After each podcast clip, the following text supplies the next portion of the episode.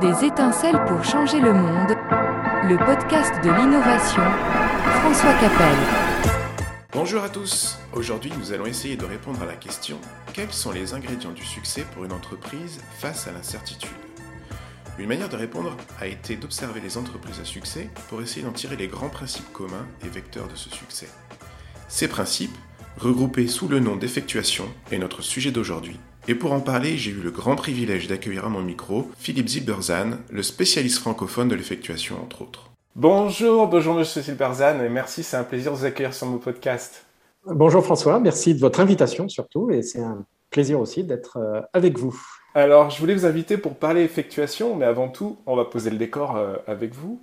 Est-ce que je peux vous demander de vous présenter? Pour ceux qui ne connaissent pas l'effectuation dans le domaine francophone, peut-être qu'on ne vous connaît pas, alors, en, deux mots, moi, je suis aujourd'hui euh, professeur donc à EM Lyon Business School, donc où j'enseigne euh, l'entrepreneuriat plus généralement, tout ce qui tourne effectivement autour de, l'innovation, de la transformation. Alors, plus spécifiquement, récemment, je prends le point de vue des entreprises qui, subissent un peu les ruptures, plutôt, mais ça m'arrive aussi euh, que d'aider ceux qui les, les, suscitent.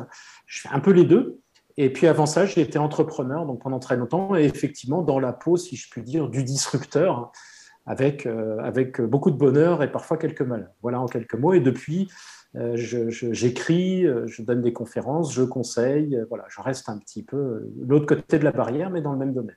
Et je vais vous poser une question, la seule question un petit peu traditionnelle de ce podcast, c'est vous définir en hashtag. Oh là, bah, comment dire, oui, en hashtag, bah, alors effectivement, effectuation, on va, on va beaucoup en parler. Euh, en ce moment, beaucoup, euh, beaucoup de transformations, euh, principalement des grandes organisations, mais au, niveau sociétal aussi, parce qu'en fait, c'est les mêmes mécanismes. Donc oui, transformation sera un deuxième hashtag. après, il y en aurait tout plein, hein, mais, au, moins, c'est au, moins ces deux-là. Et puis, oui, allez, voilà, on va, on, va prendre ces deux-là. Je prends. Alors, par l'effectuation, un mot qui, selon le Larousse, veut dire action par laquelle une chose advient à la réalité. Mais dans le sens qui nous intéresse aujourd'hui, c'est un petit peu différent. Et comment vous définiriez finalement ce qu'est l'effectuation pour un novice? Alors, ce n'est pas une mauvaise définition. Alors, clairement, effectuation, c'est un, un néologisme, un semi-néologisme, hein, puisque la, définition est, pas si éloignée que ça, mais c'est, un anglicisme. Hein. Euh, et l'effectuation, c'est quoi? C'est, Alors, je vais le qualifier tout de suite, mais c'est, une théorie entrepreneuriale qui, est, euh, qui a ce site particulier, qu'elle est basée sur l'observation de ce que font certains entrepreneurs. Hein. Donc, ça n'est pas ce qu'on appelle prescriptif, c'est-à-dire de dire voilà ce qu'il faut faire.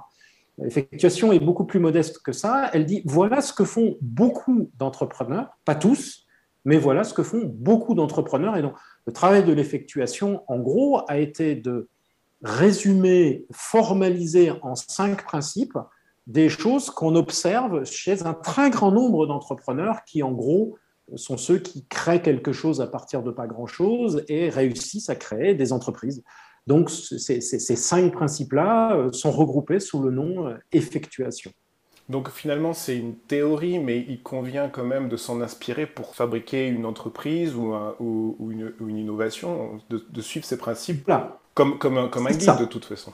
Oui. C'est ça, c'est-à-dire que ça part de l'observation en disant, voilà, on a constaté que beaucoup, beaucoup, beaucoup d'entrepreneurs appliquent ces cinq principes, souvent sans le savoir. Moi, ça a été mon cas quand je les ai découverts. Je me suis dit, bah, je, je, waouh, je, le faisais sans le savoir. C'est vraiment Monsieur Jourdain.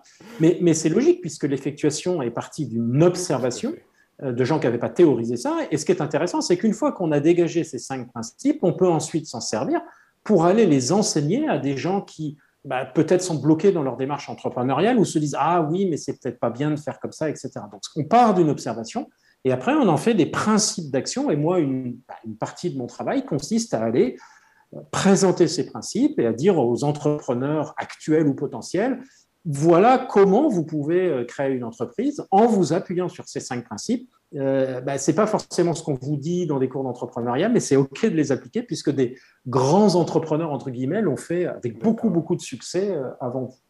Et donc l'effectuation, dans ces grandes lignes, a été découverte, je ne pense pas qu'on puisse dire inventée, hein.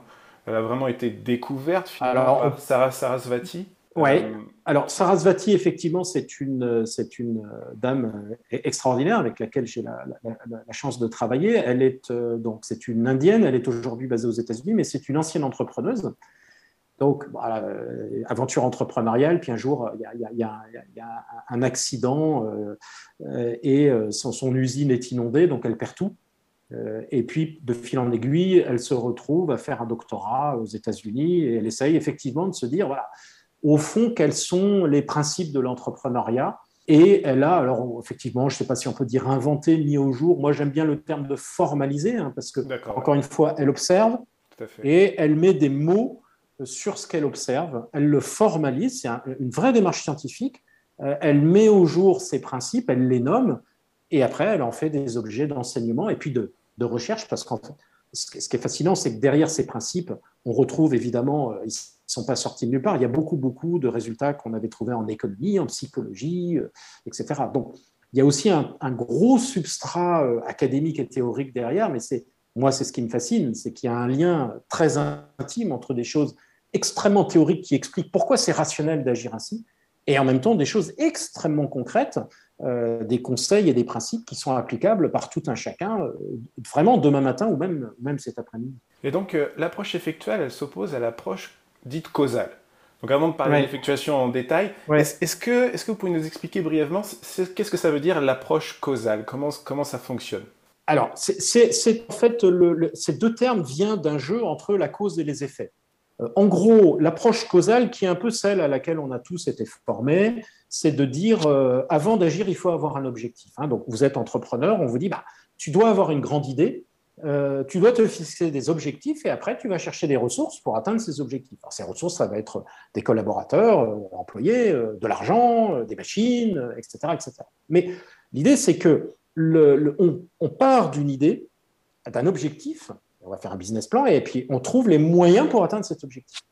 et l'effectuation dit le contraire en disant on peut partir des moyens dont on dispose et à partir de là, de se dire, voilà, compte tenu de ce que j'ai sous la main, qu'est-ce que je peux faire pour, pour schématiser, euh, si vous voulez faire des frites, il vous faut des pommes de terre. Il n'y a pas d'échappatoire.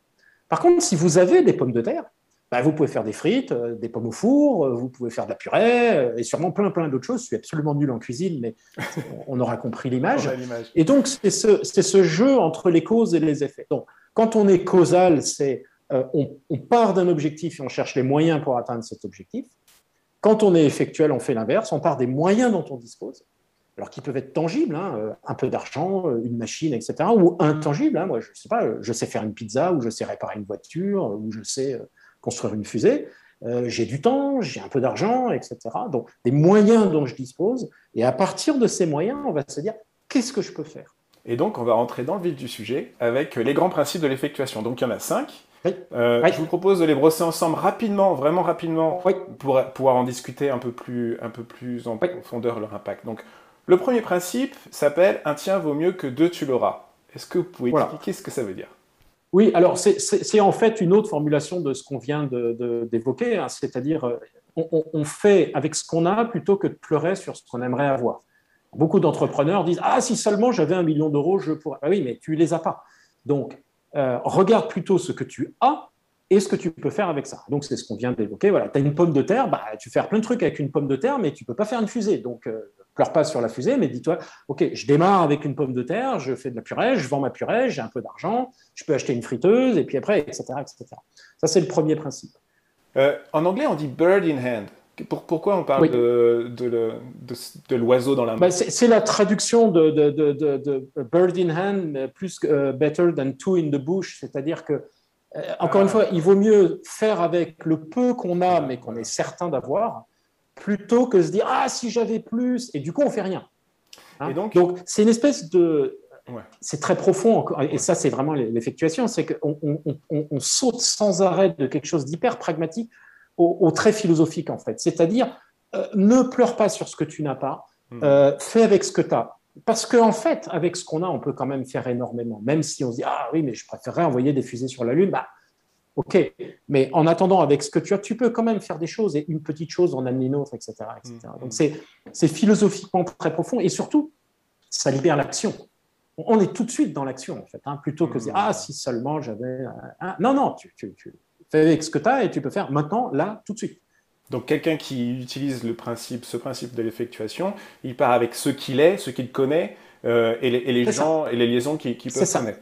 Maintenant, c'est ça. Et là, là, on est. Ouais, vas-y. Est-ce que ce principe ne dirait pas aussi en filigrane, ne partez pas dans des domaines que vous ne connaissez pas? Pourtant, si on commence en entrepreneuriat, la gestion d'entreprise par exemple, c'est un domaine inconnu. Donc où est-ce qu'on place le curseur entre ce qu'on connaît et ce qu'on ne connaît pas pour, pour euh, suivre ce premier principe? Ben Justement, euh, quand, on dit faire avec ce qu'on a, euh, qu'est-ce qu'on a fondamentalement? On a qui on est, ce que j'aime, ce que j'aime pas, ma, passion les choses que voilà, ce qui m'attire, ce qui fait que un, un, même projet sera fait par moi et par vous de façon radicalement différente. Donc c'est qui on est, c'est effectivement ce qu'on sait, D'accord? Si je sais faire des pizzas, ben, je peux imaginer à partir de ça, de, je sais pas, de, de, trouver un food truck et de faire des pizzas. En l'occurrence, en ce qui me concerne, je ne sais pas faire des pizzas, donc ça a priori pas une piste que je vais poursuivre. Euh, et puis après, c'est qui on connaît? Alors on va y revenir tout à l'heure parce que, parce qu'évidemment, parmi nos ressources, fondamentalement, nous avons les gens que nous connaissons. Mais à la base, effectivement, c'est s'appuyer sur ce qu'on connaît euh, alors, c'est une notion qui est assez vague et ambiguë, c'est-à-dire que c'est jamais clairement défini. Je, peux avoir certaines notions de cuisine et être capable d'apprendre à faire des pizzas si je sais par ailleurs déjà un peu cuisiner. Donc, il ne s'agit pas de s'interdire, mais enfin, à la base, quand même, c'est d'être extrêmement réaliste et de se dire voilà, je fais avec ce que j'ai, et notamment ce que j'ai, c'est ce que je connais, ce que je sais faire. Et, souvent, c'est déjà énorme. Hein, quand on travaille avec les entrepreneurs, ils savent, ils savent beaucoup plus de choses qu'ils ne pensent. C'est un grand classique. Et donc, euh, le second principe, c'est raisonner en perte acceptable. Alors, qu'est-ce qui signifie ce principe? Ben, on a été formé à l'école euh, et, à fortiori en école de commerce à, agir sur la base d'un retour attendu. Hein, on, l'a tous fait, enfin ceux qui ont fait un peu de commerce, c'est j'investis dans ce projet parce que j'investis 1000 parce que je pense que ça va me rapporter 5000 et donc le retour attendu est intéressant. Alors ça c'est intéressant, sauf que le retour attendu c'est quand même une spéculation parce que compte tenu de l'incertitude, plus on est dans des secteurs innovants, moins le retour attendu. Euh, on peut mettre des choses dans une feuille Excel, mais enfin c'est quand même très très largement, enfin c'est très difficile à anticiper.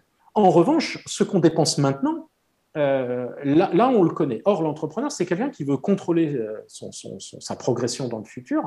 Et donc, l'entrepreneur va se dire, plutôt qu'un retour attendu, je vais regarder ce que j'accepte de perdre dans le pire des cas. Typiquement, euh, je, bon, je m'ennuie un peu dans ma boîte, j'envisage de quitter mon job. Il y a un risque, parce que si je quitte mon job, je vais perdre un salaire. Donc ça, c'est une perte. la question, c'est cette perte est-elle acceptable? Je vais dire, bon, effectivement, ça va, m'empêcher de gagner tant pendant quelques mois, mais euh, d'abord, j'ai quelques économies, donc bon, je peux me permettre de perdre euh, X mois fois mon salaire. Et puis, bon, compte tenu de l'économie depuis de mon job, euh, je sais pas, je suis web designer, je suis à peu près certain de pouvoir retrouver un job si vraiment j'en ai besoin. Donc, je vais quitter mon entreprise. Ça constitue une perte, évidemment, hein, je dis perte de salaire, éventuellement perte de temps, etc. Mais cette perte, elle est acceptable pour moi. D'accord? Pour quelqu'un d'autre, ça serait totalement inacceptable. bah non, si je n'ai pas ce salaire, euh, j'ai aucune économie, etc. Donc, c'est une mesure de, contrôle de risque en disant, je prends évidemment un risque, toute action humaine est risquée, mais cette, cette, prise de risque, elle est bornée, c'est-à-dire, je me donne six mois, et puis si dans six mois, mon, ma petite aventure entrepreneuriale ne me donne rien, bah, je dis stop et je retrouve euh, un job. Vous voyez, c'est la notion de contrôle de risque, la perte acceptable. J'accepte de perdre quelque chose, mais j'y fixe d'entrée de jeu une limite. Et donc, dans le, dans le cadre de cette limite, après, je suis libre d'agir. Donc, en fait, ça, ça, coule le mythe de l'entrepreneur qui aime le risque. Puisque il, contrôle, il essaye de, de, de contrôler en amont. Euh, bah, il considère qu'il a déjà perdu ce qu'il ce a mis sur la table, finalement, un peu comme. L'entrepreneur, c'est comme un cascadeur, c'est-à-dire que c'est quelqu'un qui, bien sûr, prend des risques, mais va passer du temps à contrôler cette prise de risque en disant bah, au-delà de ça, je ne vais pas. Comme Rémi Julien, quand il fait une cascade avec Jean-Paul Belmondo, euh, même si c'est lui qui le faisait très souvent, bah, il passe des jours et des jours et des jours à calibrer la cascade en disant bah, la voiture, elle ira pas plus vite que ça, l'angle, sera ceci, etc. Donc, on va prendre un risque dans un cadre, et dans ce cadre-là, on va prendre le risque. Donc, absolument, c'est, ça casse le mythe qu'on, peint euh, de, celui qui risque tout. Alors, il y en a bien sûr, hein, des, des, gens qui prennent des risques énormes euh, qui misent toutes leurs économies sur une aventure, etc. Ça arrive, c'est relativement rare. Et ça n'est pas nécessaire.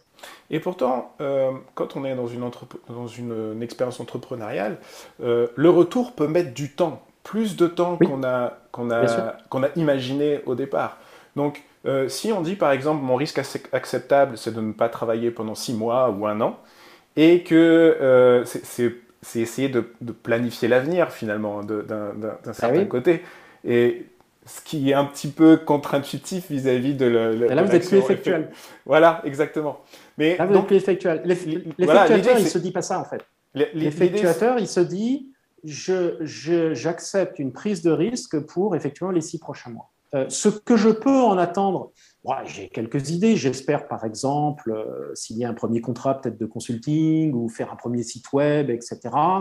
Euh, je sais que je ne vais pas forcément gagner beaucoup d'argent, mais encore une fois, j'ai des économies, etc. etc. Donc, l'effectuateur, il va viser une itération, d'accord, sans, nécessairement savoir ce qui va se passer au-delà. Et donc, l'idée, c'est que ce qui va se passer ne peut être qu'un plus, puisqu'il part du principe que de toute façon, il se met d'entrée de jeu dans le pire des cas. C'est-à-dire, euh, je crame six mois sans salaire et je n'obtiens rien. Et eh ben, même là, le risque est acceptable, donc j'avance. Et à partir de là, tout ne peut être qu'un plus. D'accord? Ce qui se passe après, on ne sait pas, mais vous êtes en contrôle. Or, le contrôle, pour moi, c'est le, le, mot absolument fondamental de l'entrepreneur, c'est-à-dire vous arrêtez quand vous voulez. Mmh. L'échec, ce n'est pas l'échec qui vous tue et c'est pour ça que Sarasvati, elle dit toujours failure is not an option, c'est-à-dire que l'échec n'est pas une option. L'échec, il est intégré déjà à la démarche, mais il est réduit de telle façon à ce qu'un échec ne vous empêche pas après de continuer. Ça, pour moi, c'est absolument fondamental. Et vous avez vu, effectivement, on n'est pas dans un horizon de planning, on est dans une itération en disant, voilà, je peux jouer une étape de plus, après je ne sais pas, on verra. Et tout, tout revient à la fin de cet investissement de perte qu'on a décidé d'engager, tout revient ensuite de, de, re, de réengager ensuite si on, veut décider encore de, de risquer encore plus euh, pour, pour, Le, pour, le, terme, en fonction des retours. Normalement, vous pouvez aller une case plus loin parce que vous avez avancé d'une étape, donc il s'est passé des choses. Hein. Vous avez, alors moi la métaphore c'est le frigo. Hein. Vous partez avec votre frigo, il y, a, il y, a, quelques légumes dedans, un peu de viande, etc. Pas forcément grand chose. Vous faites une, itération. Normalement, si ça se passe bien, vous mettez toujours quelque chose dans votre frigo, généralement un peu de connaissances. Vous avez appris des trucs, vous êtes allé voir quelques clients potentiels, etc. Donc, il y a un peu plus de choses dans votre frigo. Donc, vous pouvez envisager l'étape suivante de façon un tout petit peu plus ambitieuse, euh, qui elle-même va vous remettre des choses dans le frigo, etc. etc. Troisième principe, le patchwork fou. Qu'est-ce que ça veut dire? J'adore les noms, c'est marrant, ils sont super ces noms. Oui, voilà. Alors le patchwork, c'est euh, donc euh, pour, pour, ceux qui ne savent pas, c'est effectivement une activité, euh, alors principalement féminine, mais, mais pas que, où on se, on se réunit, c'est plus pour des raisons sociales, et puis on, chacun amène des bouts de tissu, et puis on va coudre les bouts de tissu pour faire une descente de lit, un rideau, une nappe, etc. Et c'est tissu de récupération. Et l'idée, c'est qu'on on ne sait pas au début la forme que va prendre évidemment le, vont prendre les rideaux, parce que ça dépend de, qui vient, de ce que les gens apportent. Euh, et puis si Madame Intel n'est pas là ce jour-là, bah, il n'y a pas son morceau de tissu, etc. Et surtout, la forme que va prendre euh, l'objet dépend des gens qui vont à un moment donné dire je viens et puis je m'engage dans le processus. Et ça, c'est une métaphore en fait pour le projet entrepreneurial. Ça souligne d'abord et avant tout que le processus de l'entrepreneuriat, c'est un processus social. Hein, là, effectivement, on s'éloigne du mythe, euh, du génie créatif euh, supérieur aux autres, etc., pour avoir plutôt une vision de l'entrepreneuriat comme euh, une co-création. D'accord? Donc, ce sont des gens qui se mettent autour d'une table, ou si je reprends la métaphore du frigo, hein, vous invitez des gens en disant Bon, bah, t'apportes quelque chose. Donc, on apporte quelque chose, il y a du vin, il y en a d'autres, ça va être des légumes, hop, on met ça dans le frigo, et puis, en fonction de ce qu'il y a, on va cuisiner euh, en fonction de ce que les gens ont apporté. Ça veut dire quoi? Ça veut dire que, encore une fois, un, c'est social. Deux, c'est imprédictible, puisque je ne sais pas qui va vraiment venir, je ne sais pas ce que chacun va apporter, donc on va faire avec ce qu'on a sous la main, on retrouve l'idée du premier principe. Et puis, on va être aussi en contrôle de risque, puisqu'on ne fait que avec ce que les gens apportent. Hein, Et puis, cette idée de co-construction, encore une fois, qui fait que la chose va prendre forme au fur et à mesure. Donc, l'entrepreneuriat est un exercice fondamentalement social euh, avec cette idée de, de co-construction. Alors qu'on soit bien clair, hein, ce patchwork qui peut être euh, amené des ressources, que ce soit du client, que ce soit des cofondateurs, que c'est vraiment toute la dimension sociale du projet entrepreneurial euh, dans sa globalité. Absolument. C'est la ça comprend aussi les clients et les, et les, et les, euh, Tout, par exemple, je vous donne bah, juste un exemple. Euh, un, client qui accepte de faire un test de votre produit devient un co-créateur de votre entreprise. Hein, puisqu'il va vous apporter des ressources? Ces ressources, bah, il va peut-être mettre une machine à votre disposition, il va accepter de vous donner un peu d'argent, ou il va vous dire, bon, je ne peux pas trop vous payer, mais par contre, euh, si vous testez le produit chez moi, euh, moi, mes ingénieurs, ils vont vous faire du feedback et puis on va vous aider à faire de la pub, etc. Donc, il y a une infinité de formes que, cet apport de ressources sur une base sociale peut prendre. Certains vont apporter de l'argent, d'autres de la crédibilité, d'autres du temps, d'autres de l'expertise. Euh, moi, je cite toujours l'exemple de Michel et Augustin quand ils doivent faire leurs cookies au tout début de leur aventure. Bah, ils ont une grosse commande, leur four familial n'est pas assez grand, qu'est-ce qu'ils font? Ils vont voir leur boulanger et ils lui disent bah, T'es fermé le lundi, est-ce qu'on peut emprunter ton four? Et le gars dit oui. Hmm. Ça leur prend 10 minutes. Euh, et en 10 minutes, ils disposent là maintenant d'un four professionnel qui leur permet de multiplier, je sais plus, leur production par 10, par 100. Euh, hmm. euh, voilà, ça c'est vraiment une, une posture entrepreneuriale absolument fondamentale qui est sous-tendue par cette idée du patchwork qui est qui peut m'aider à avancer d'une case?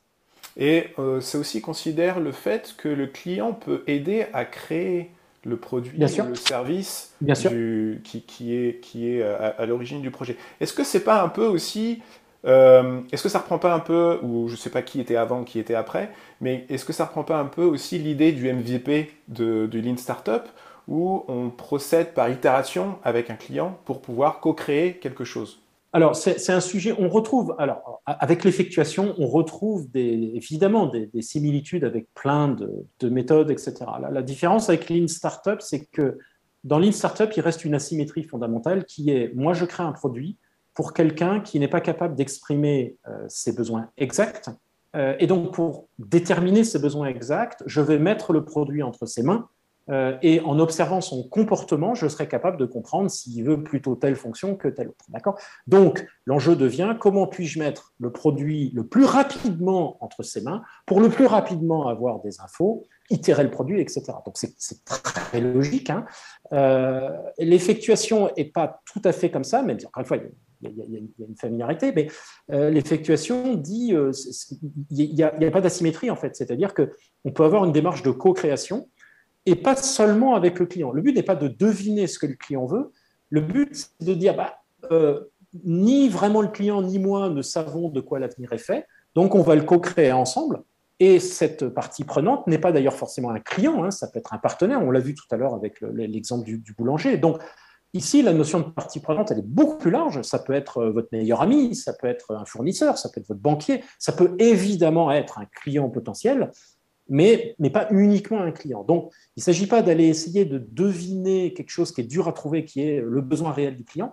Il s'agit d'une situation d'incertitude dans laquelle le client ne peut pas vraiment savoir ce qu'il veut. Vous ne pouvez pas vraiment savoir ce que vous voulez parce que tout est un peu en émergence et donc on va co-créer ensemble en se mettant d'accord pour avancer une case.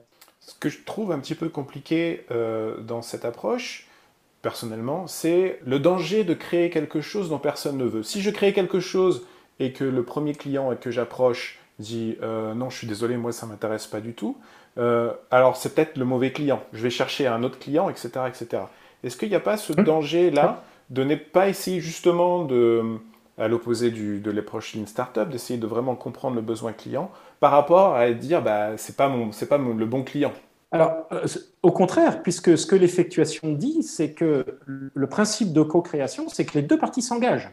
Donc, vous dites justement pas à votre client, euh, dites-moi de quoi vous avez besoin et puis je vais le faire. Vous dites au client, on va déterminer ensemble ce qu'on va faire et vous allez vous vous engager, cher client ou, cher partenaire, euh, d'une façon ou d'une autre. C'est-à-dire que si, on reste dans le cas du client, on ne lui demande pas son avis, on lui demande un engagement. Et cet engagement peut être sous la forme d'une précommande, il peut être sous la forme, je l'évoquais tout à l'heure, hein.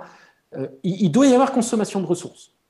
C'est-à-dire que euh, en faisant ça, il y a vraiment un engagement tangible. En substance, ce client ou ce partenaire va mettre quelque chose dans le frigo commun. eh bien, ça, c'est une preuve qui matérialise la validité de ce que vous, de ce que vous faites. Précisément pour éviter ce que Saraswati appelle les faux positifs, que moi j'ai connu, hein, c'est-à-dire que vous faites un produit, le monde entier vous dit ah c'est formidable, c'est génial, bravo. Ouais, ça, ça paye pas les factures premièrement, et deuxièmement, ça ne signifie rien. En revanche, quand vous co-créez avec quelqu'un qui investit du temps ou, plus encore des ressources tangibles, ah, c'est très différent puisqu'il y a investissement et consommation de ressources. C'est de facto une forme de preuve qui diminue donc votre risque. Mhm. Et on retourne sur cette idée de réduire le risque, de le contrôler et de n'avancer. Donc, en l'occurrence, le partenaire, et donc a fortiori si c'est un client, il paye votre travail. Alors, pas forcément en argent, mais il le paye par une consommation de ressources. C'est une forme de preuve. Or, c'est cette preuve-là dont vous avez besoin quand vous avancez en incertitude précisément parce que vous êtes en incertitude et que vous pourriez partir dans toutes les directions. Exactement. Et donc, quatrième principe, la limonade, qu'est-ce que ça signifie?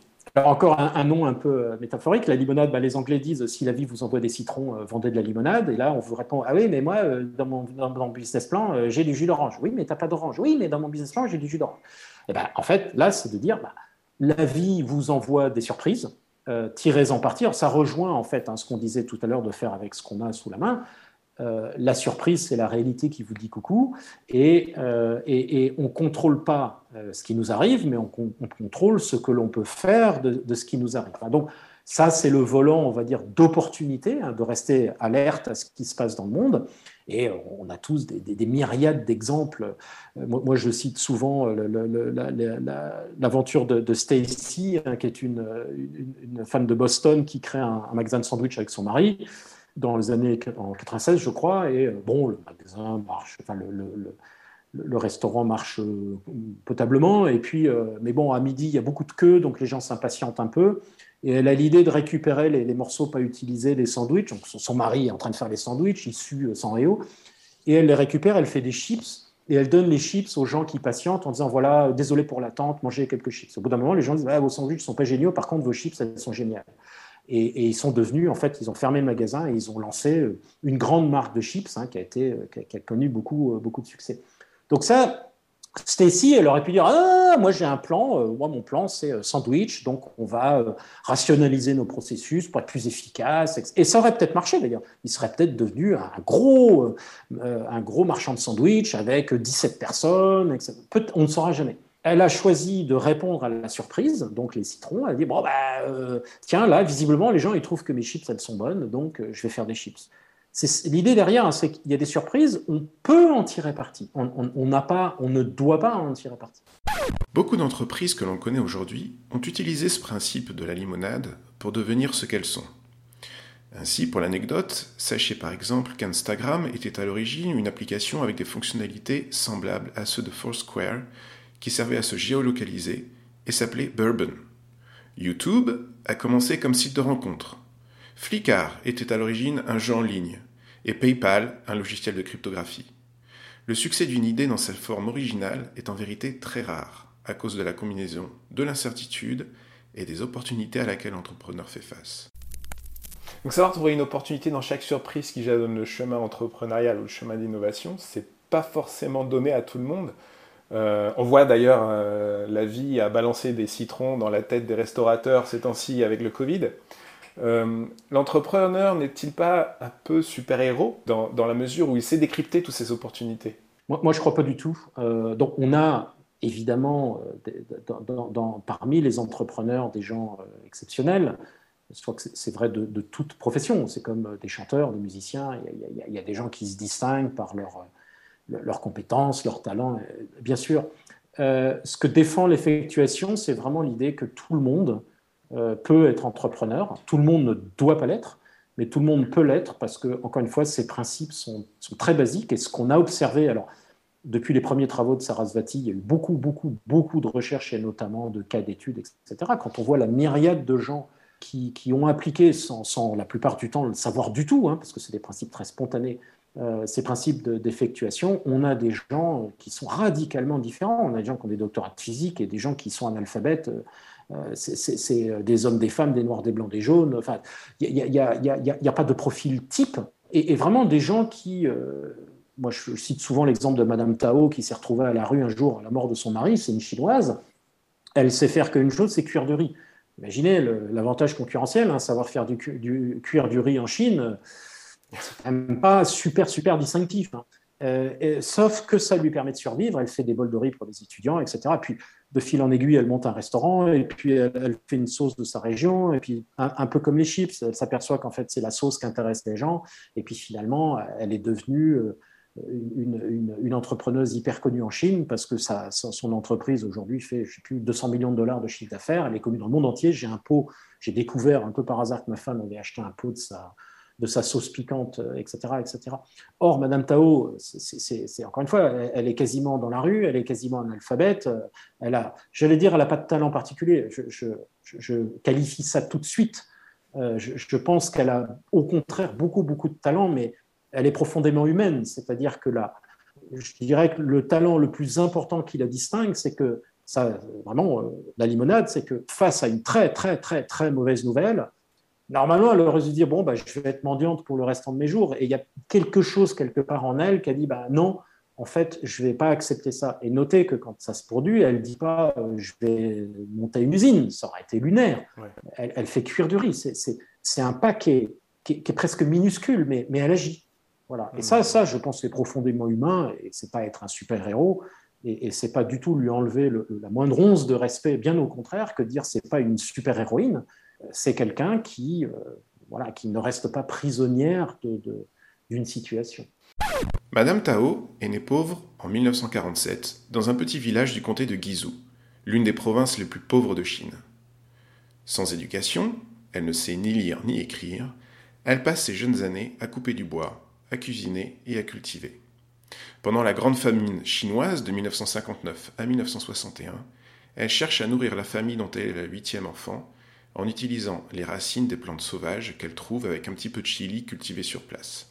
Elle en fait une sauce pour agrémenter le peu de, nourriture disponible et en cacher le goût. À 20 ans, elle épouse son mari qui travaille comme comptable et ont deux fils. Après quelques années, son mari tombe malade, gravement du foie, et meurt. La voilà démunie, non instruite et analphabète, avec une famille à nourrir et des dettes médicales. Pour la première fois de sa vie, la voilà se rendant à la ville de Guangzhou afin de trouver un emploi dans une usine, puis de vendre du cahier de riz et des légumes dans la rue. Un jour, elle se rend dans un magasin de nouilles et après le travail, elle se plaint à la propriétaire du magasin que leurs nouilles froides ne sont pas bonnes. Tao leur montre ses trucs pour les agrémenter et on lui offre un emploi au stand de nouilles. En 1989, elle décide de lancer son propre restaurant, en vérité une échoppe très modeste, dans laquelle elle sert ses nouilles avec sa sauce. Elle est devenue une marraine, entre guillemets, pour les étudiants pauvres, à qui elle donne toujours des réductions et de la nourriture supplémentaire. Avec de nombreux étudiants et clients locaux visitant son petit restaurant, l'entreprise de nouilles prospère rapidement. Mais pas à cause de ses nouilles, c'est la sauce chili qui fait revenir les gens. Madame Tao le comprend lorsque ses clients viennent acheter la sauce uniquement sans les nouilles et sans compter aussi qu'un jour, alors que sa sauce était épuisée, les clients refusaient ses, nouilles.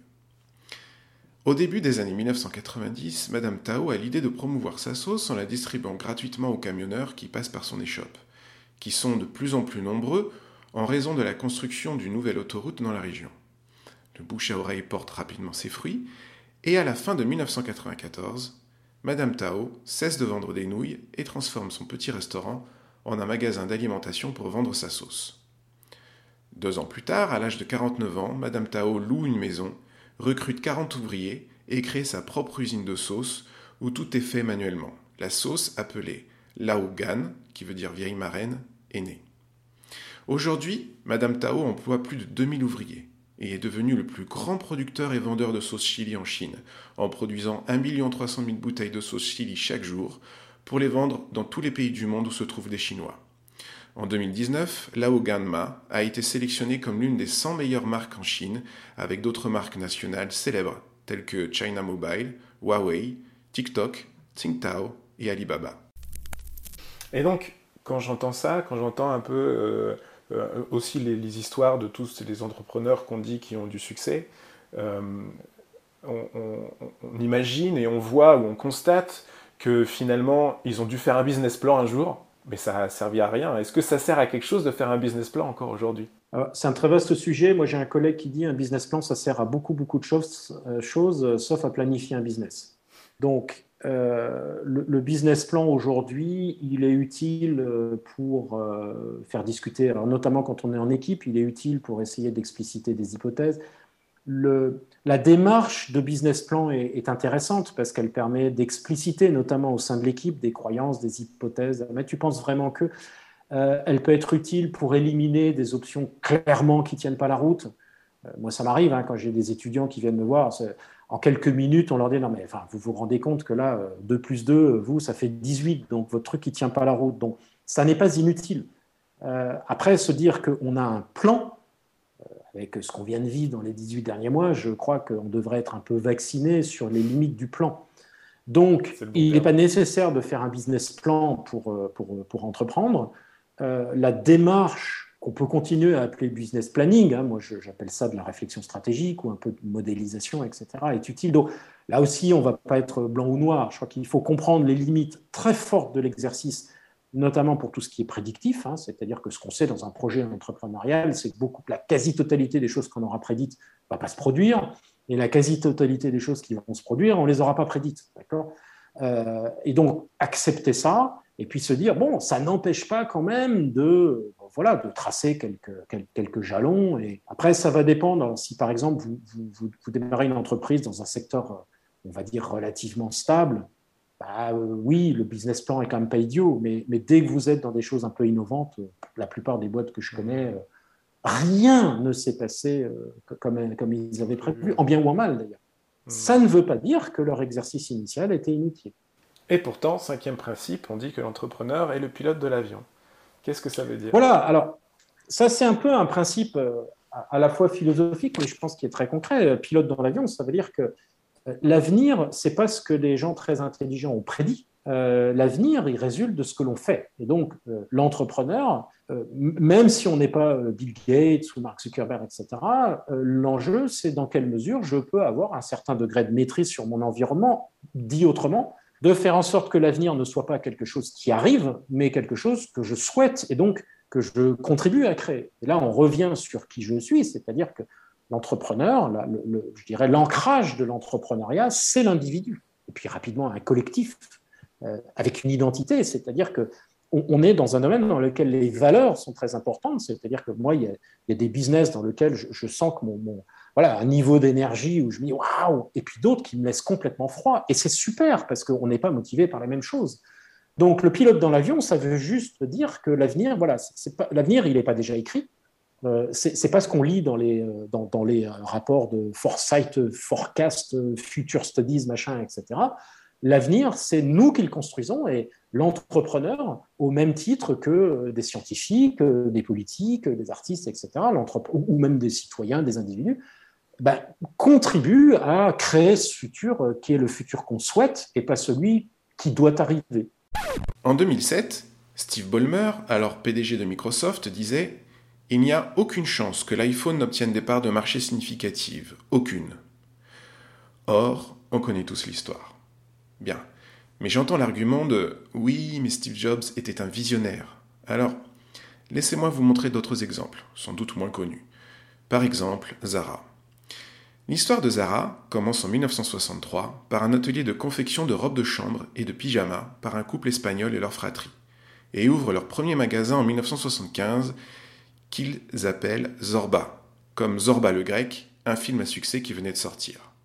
Mais bon, le bar d'à côté s'appelle pareil, Zorba aussi, alors le fondateur décide de simplifier, ça sera Zara. À l'époque où disait-on le futur du textile n'était plus en Europe, mais en Asie. Aujourd'hui, Inditex, qui possède la marque, la marque Zara, est le premier acteur mondial du textile, et il n'est pas chinois, mais bien espagnol. Et bien entendu, l'exemple de Zara n'est pas isolé.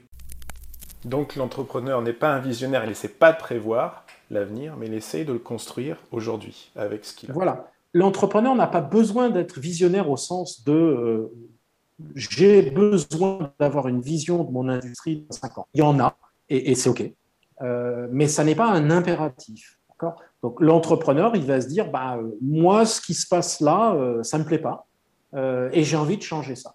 Ça peut être un service, ça peut être un produit, ça peut être une industrie ou un truc, une expérience qu'on a vécue qui n'est pas satisfaisante, un problème qu'on rencontre, etc. Et dire, voilà, moi, ça ne me plaît pas. Donc, je vais agir pour essayer de changer ça. Ce que ça va donner, je ne sais pas. Euh, mais je vais agir pour changer ça. C'est vraiment ça, c'est le sens de ce principe. Euh, et donc, c'est de regarder le monde tel qu'on voudrait qu'il soit, plutôt que regarder le monde tel que des gens très intelligents et très érudits nous disent qu'il sera, puisqu'ils se sont toujours trompés. Euh. Donc, ce principe, bien qu'il se vérifie, il est un peu dur à avaler, dans le sens où on se dit vouloir contrôler l'avenir, ça semble être une entreprise un peu vouée à l'échec dans, la majorité des cas. Si, si par exemple aujourd'hui je veux créer euh, mon Facebook à moi, euh, j'ai l'impression que les prémices du présent aujourd'hui prouvent que dans le futur, ce genre d'entreprise serait vouée à l'échec. Qu'est-ce que vous en euh, bah Non, je ne vois pas pourquoi puisqu'on a, on a 2000 euh, ans d'exemples où chaque fois on a pensé que ce qui était impossible s'est produit. Euh. Donc, si vous me dites, euh, Philippe, on va créer Facebook demain matin, je vais vous répondre non. par contre, si vous me dites, voilà, moi je regarde les réseaux sociaux, puis il y a un truc qui me déplaît fondamentalement, c'est que dans tous ces réseaux, il y a ceci, j'aime pas ça, et ça me dérange. Bah, je vais dire, bah, ok, peut-être que euh, peut-être qu'on peut se mettre tous les deux devant un écran, puis essayer de faire euh, une petite maquette d'un truc qui ferait ça différemment, puis d'aller le montrer à, un publicitaire par exemple, et dire voilà, euh, qu'est-ce qu'il faudrait pour que vous nous aidiez à avancer d'une case.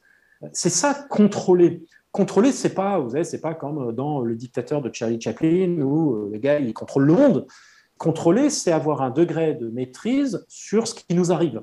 Euh, ça commence petit, c'est l'essence même de l'effectuation, c'est que commencer petit ne s'oppose pas à finir très grand. Ça défend même l'idée que la plupart des très grands changements ont commencé tout petit. Euh, Facebook, ça a commencé comme une blague de potache. Euh, il a bricolé un truc pour rigoler, etc., etc. Donc, il faut arrêter d'opposer en disant bah, si je ne peux pas créer Facebook demain matin, c'est que je ne peux rien faire. Bah non, non, parce que, parce que Facebook n'a pas commencé comme ça. Euh, parce que Twitter n'a pas commencé comme ça, parce que Apple n'a pas commencé comme ça, parce que Microsoft n'a pas commencé comme ça, parce que Tesla n'a pas commencé, etc., etc., etc. Très, très rares sont les très grandes entreprises qui ont commencé avec une vision très claire dès le premier jour en disant, voilà, dans un an, on fait 100 millions de dollars. Ça peut être marqué dans un business plan, mais le business plan, souvent d'ailleurs, il arrive bien plus tard. Donc, les très grandes entreprises ont souvent commencé avec des idées d'une modestie presque embarrassante. Et OK.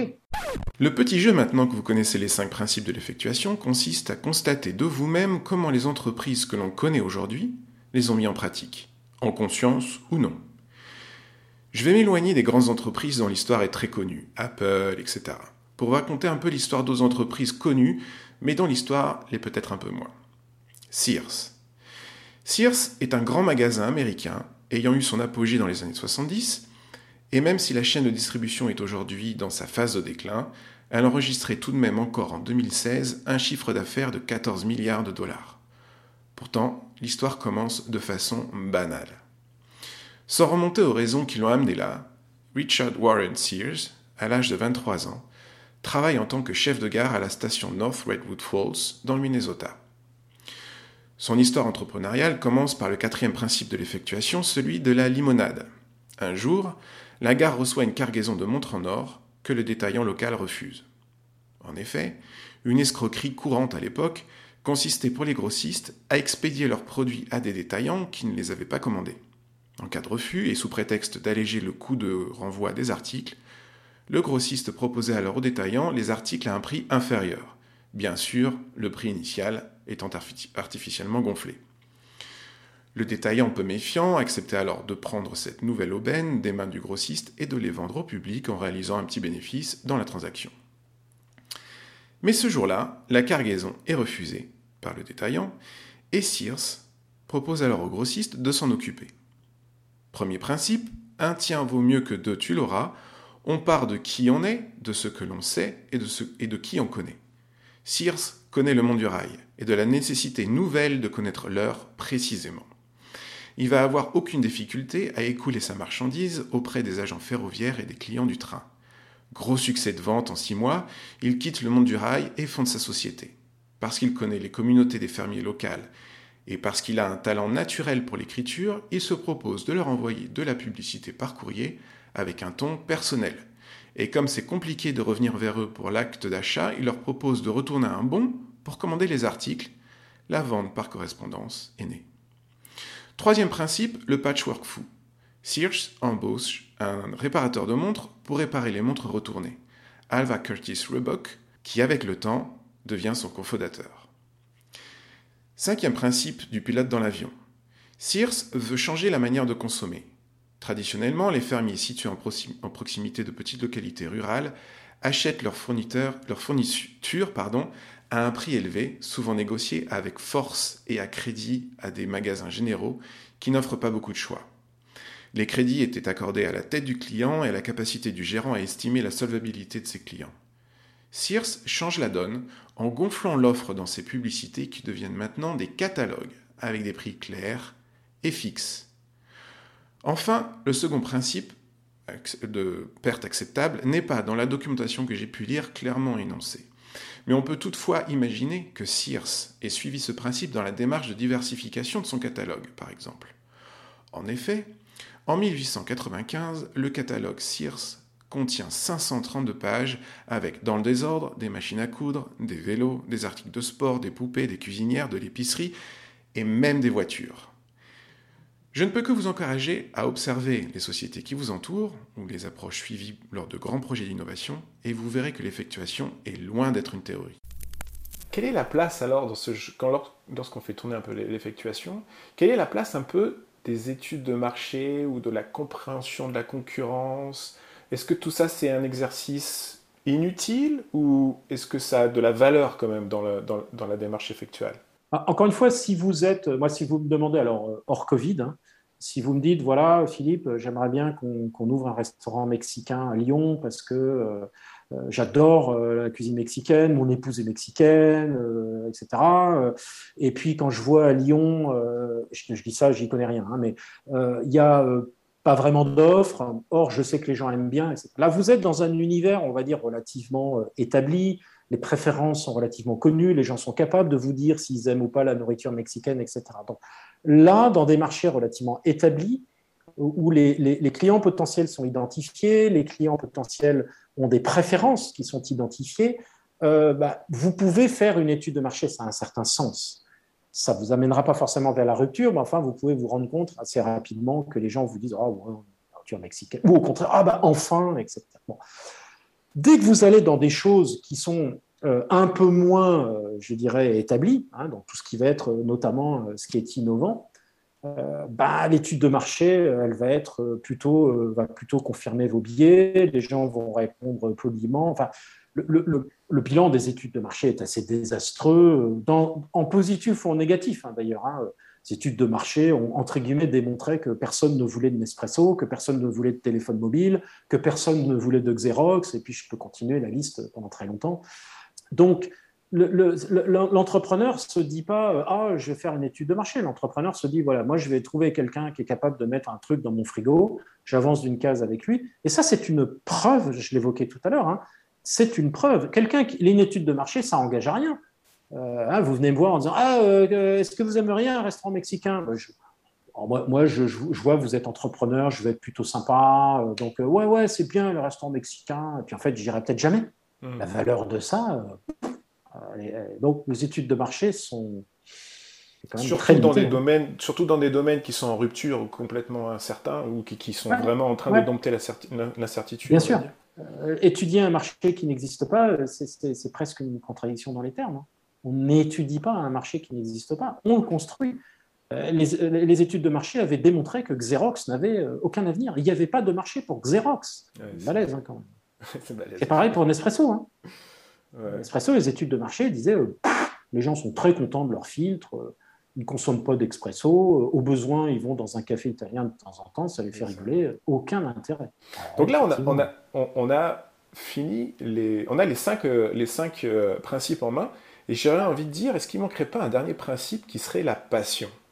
Moi, quand j'entends Steve Jobs, par exemple, qu'on lui dit pourquoi, qu'est-ce qu'il faut pour faire, euh, pour faire un métier, euh, un métier d'entrepreneur tel que le vôtre, la première chose qui, lui vient quand il répond à cette interview, c'est la passion. Pourquoi? Parce que c'est tellement dur qu'il faut y croire et qu'il faut avoir cette passion. Qu'est-ce que vous en pensez? Euh, C'est une tarte à la crème qu'on entend beaucoup. on peut être passionné, Madame Tao en Chine, elle n'était pas passionnée du tout. Elle avait besoin de bouffer. donc là, elle est très contrainte. C'est une question de vie ou de mort. Il y a des entrepreneurs qui le font par devoir. Hein. Je sais pas si on le voit pas mal en ce moment, des gens sur, autour du climat, par exemple, qui disent bah, Moi, je le fais parce que je veux sauver la planète. Euh, c'est pas forcément une passion, c'est peut-être une peur de l'avenir, ou au contraire le dire voilà, moi je veux servir à quelque chose. Euh, peut-être une espèce d'engagement, comme on a pu avoir des engagements dans l'armée ou dans des causes, etc. Donc, euh, on n'a jamais trouvé une motivation unique pour l'entrepreneuriat. Ce que moi, personnellement, je trouve formidable, euh, on peut avoir la colère aussi. Moi, un exemple que j'utilise beaucoup, c'est un, gars qui est en Suède et qui trouve absolument inacceptable qu'il n'y ait pas de touristes dans son pays l'hiver. Imaginez l'hiver en Suède, il fait nuit toute la journée, il fait moins 15. Mmh. L'office du tourisme est fermé dans sa région parce que tellement l'idée que les gens viennent passer des vacances là, c'est complètement stupide. Et lui, il comprend pas, en fait. Il dit non, non, regardez les aurores boréales, faire du ski c'est magnifique. Et ça devient une espèce d'obsession. Il, est scandalisé, quoi. Il dit non, mais c'est pas possible, quoi. Et pour finir, euh, il va créer l'hôtel de glace, qui a un énorme succès commercial. Donc, du coup, il y a des milliers de gens qui viennent chaque année maintenant, etc. Donc, il a, il a démontré que tout ce que j'en disais, c'était faux. Euh, vous voyez, c'est ça le pilote dans l'avion. On ne reste pas bloqué par des, fausses évidences, on change mmh. ces évidences. Donc, non, la, passion, moi je ne pense pas que Steve Jobs était passionné. Hein. Je pense qu'il répond à l'interview parce que ça fait plaisir à l'intervieweur. Euh, euh, oui, il y a des gens passionnés. Euh, oui, c'est très dur, mais il y a plein d'autres motivations. Il y a des gens qui veulent gagner beaucoup d'argent. Il y a des gens qui veulent avoir la gloire. il y a des gens qui ont la passion. Moi, moi je me souviens, ce qui, ce qui, me, ce qui me motivait beaucoup, c'était le côté de, de, créer des choses avec des gens. Il y avait le côté expérience commune. Quoi. Le côté un peu, nous on appelait ça le commando. Vous voyez, c'est les militaires vous le disent, l'espèce de, de, de, truc qui se passe entre des frères d'armes qui est presque indescriptible, euh, où, ça vibre, ben, euh, c'est pas de la passion. Voilà, donc non, il ne faut, pas, il faut pas exiger une motivation euh, particulière, je crois. L'effectuation, ce que j'aime avec l'effectuation, c'est qu'elle ne vous dit pas ce qu'il faut faire, ni dans les motivations, ni dans les méthodes, elle n'est pas prescriptive. L'effectuation vous dit ce que vous pouvez faire. Hmm. Et ça, c'est philosophiquement, c'est vachement puissant. Enfin, moi, c'est quelque chose qui me séduit beaucoup dans un monde où on n'arrête pas de nous dire ce qu'il faut faire, hmm. euh, soit plus ceci, soit plus cela, machin, consciencieux, planète, truc, social, machin. Effectuation, on dit ça c'est ton problème, c'est pas le mien. Voilà cinq principes. Tu peux les utiliser. Euh, ils sont puissants. Tu ne dois pas les utiliser. Et donc c'est pour ça quand on dit fais, tu, euh, ce que tu, regardes ce que tu peux faire avec ce que tu as sous la main, c'est ce que tu peux faire. Tu as des pommes de terre, tu peux faire des frites, tu peux faire de la purée, tu peux imaginer plein d'autres trucs. Euh, tu peux. C'est le domaine du possible. Et donc, fondamentalement, de la créativité et surtout de cette créativité en lien avec qui tu es et donc tes valeurs, etc. Pour ce qui est de l'innovation en entreprise, dans les grandes corporations, est-ce qu'on voit un petit peu ce principe d'effectuation se, se, passer ou c'est encore un, petit peu à la marge? Alors oui, moi je le vois, euh, je le vois. Euh, alors l'effectuation est plus connue. Hein, j'ai le plaisir d'en être un peu aussi à l'origine et, pas le seul. Euh, donc il y a, alors je, parle surtout de la France, mais il y a, il y a déjà il y a, plusieurs personnes qui écrivent, qui pratiquent, qui, qui, l'enseignent. Donc c'est quelque chose qui se développe. C'est aussi, je le rappelle toujours, des principes que beaucoup de gens appliquent spontanément. Euh, moi, il m'arrive régulièrement quand je fais. Euh, d'ailleurs, c'est pour ça souvent qu'on me demande d'intervenir, parce que c'est toujours quelqu'un qui dit eh, Moi, je le faisais spontanément, puis j'ai lu votre bouquin et je me suis dit que c'était cool, donc j'aimerais, le dire à plus de gens. C'est ce qui arrivé moi. Donc, euh, beaucoup, beaucoup, beaucoup de gens fonctionnent comme ça spontanément. donc, moi, je réapprends aux oiseaux à voler, en fait. Hein. c'est un peu mon job, hein. donc c'est assez pratique parce que rien de nouveau. Je vais juste mettre des mots sur ce que certains d'entre vous font très spontanément. Et donc oui, on retrouve ça beaucoup dans les entreprises. Et d'ailleurs, ça illustre aussi le fait que je ne leur dis pas cessez de faire des business plans. Je leur dis continuez de faire des business plans. Évidemment, si vous ne faites pas de business plan chez Air France, l'avion, il n'atterrira jamais à l'heure. Si vous ne faites pas de business plan chez Renault, la, voiture, elle ne sera jamais fabriquée. Donc, le message, ce n'est pas de dire arrêtez de faire des business plans. Le message, c'est de dire si vous ne faites que des business plans, vous allez avoir des problèmes. Donc, l'idée, c'est faites des business plans parce que c'est utile pour euh, les avions arrivent à l'heure et puis que les voitures sortent et puis que les rouges à lèvres soient produits, etc. Bien sûr, mais il y a tout un domaine dans lequel le business plan n'est pas le bon paradigme, qui est, on va dire, l'innovation au sens large, petite ou grande. Et donc, rajoutez une corde à votre arc. Et ça fonctionne très bien dans les entreprises. C'est un message qui est reçu, euh, puisqu'il ne s'agit plus de dire euh, arrêtez de faire ce que vous faites et, et, basculez sur autre chose. C'est juste de dire rajoutez une corde à votre arc et vous serez avec ces deux approches-là mmh. beaucoup plus puissant. Il y a beaucoup ce, néanmoins cette mentalité en entreprise de dire ok, mais c'est quoi le retour sur investissement sur ce projet d'innovation? Euh, Oui, bien sûr. C'est difficile à, à, gérer parce que justement, par essence, un projet d'innovation ne peut pas prédire un retour sur investissement dès le début. Oui. Le, encore une fois, il ne s'agit pas d'aller contre. Euh, moi, je dis toujours, continuez à faire vos projets d'innovation parce que certains sont quand même bornés, il y a des objectifs. Quand vous développez un logiciel, vous, avez un certain degré de contrôle, donc vous aurez peut-être un peu de retard, mais globalement, vous mettez une nouvelle fonction sur votre site web, vous êtes dans quelque chose de relativement prédictif, donc c'est OK. Surtout, n'abandonnez pas votre paradigme prédictif, c'est OK. Euh, et, effectivement, vous avez à côté de ça toute une classe de projets qui ne sont pas prédictibles. Mais encore une fois, la, perte acceptable gère ça. C'est-à-dire, je leur dis, euh, votre, vous n'allez pas chez Ariane pour leur dire euh, votre prochain lancement de fusée, vous le faites en perte acceptable parce que ça ne marche pas, c'est pas grave. Vous ne pouvez pas leur dire ça. D'accord Par contre, vous pouvez leur dire il y a plein de petites choses que vous pouvez faire en perte acceptable en complément de ça. D'accord Et par définition, comme c'est en perte acceptable, si ça ne marche pas, ce n'est pas grave, puisque c'est conçu comme ça. Et ça, c'est vachement puissant parce que vous comprenez le risque et vous libérez l'action. Donc, tout le truc, c'est de dire, notamment au niveau individuel, parce que les gens disent Ah, mais mon patron ne me laissera jamais faire. J'ai dit Attention, la perte acceptable, c'est de dire à votre patron Je vais y passer une journée parce qu'en ce moment, je peux me permettre de perdre une journée. Peut-être que quand je suis en fin de projet, je ne peux pas me permettre. Donc, cette notion de perte acceptable, elle est un principe de réalité aussi. C'est dans le contexte qui est le mien, je peux me permettre de perdre une journée, ou deux jours, ou cinq jours, ou 10 000 euros. Moi, j'ai un chef d'entreprise qui me disait que dans sa, business unit, euh, il a un budget de 100 000 euros euh, qui est en perte acceptable. Euh, bah, pour lui, 100 000 euros, c'est pas grand-chose. Une énorme boîte financière. moi, c'est beaucoup, hein, 100 000 euros. c'est pas une perte acceptable pour moi, 100 000 euros pour lui, qui gère des millions d'euros, voilà, il, a, a, une ligne de budget, 100 euh, 000 euros, dans lesquels ses collaborateurs peuvent, puiser. Il y a un tout petit comité qui se réunit en disant juste, dites-nous ce que vous allez en faire. Globalement, pas de retour sur investissement, ok, mais on veut juste, voilà, ok, hop, et vous avez 5 000, 10 000, 15 000 euros, etc. etc. C'est très facile à faire parce que justement, cette perte acceptable respecte l'organisation et respecte la sécurité de l'organisation. Merci Philippe, c'est super, super intéressant. Euh, est-ce que vous auriez une actualité euh, que vous voudriez partager? Ah bah, mon actualité, euh, c'est la, sortie. alors d'abord la sortie récente de mon ouvrage que, j'ai appelé Petite Victoire, et qui, je pense, vous, vous, comprendrez tout de suite à quoi je fais allusion. L'idée, c'est que les grands changements sont pour la plupart possibles euh, lorsqu'il commence par des petites victoires. Donc viser petit, c'est souvent permettre de grands changements. Donc c'est une posture qui me semble très importante. Alors elle est directement inspirée effectivement de, l'effectuation. Les plus grands changements sont nés de toutes petites, petites, petites victoires qui s'accumulent et se succèdent. Et puis, euh, en fin octobre, le 28 octobre, nouvelle édition de mon ouvrage sur l'incertitude, alors qui est le, je dirais, le contexte dans lequel l'effectuation est pertinente, hein, c'est de dire euh, ben, l'incertitude, on peut l'apprivoiser, elle est la matière première de l'innovation et, de l'entrepreneuriat. Heureusement que le monde est incertain, alors ça a des côtés négatifs, euh, évidemment, mais ça a aussi des côtés positifs, puisque un monde incertain est un monde indéterminé, et un monde indéterminé, c'est un monde où l'action humaine peut s'exprimer, et c'est la chance qu'on a, c'est que le, monde qui vient euh, sera celui que, nous construirons euh, chacun d'entre nous, en petit ou en grand. Et c'est un peu le message que j'essaye de traduire dans, dans cet ouvrage sur l'incertitude. Un message plein d'optimisme en tout cas. Et eh ben merci Philippe. Et j'espère. Merci François. À bientôt. Merci. Merci. Au revoir. Merci Monsieur Zilberzan pour votre temps. C'était pour moi un grand honneur de vous accueillir à mon micro.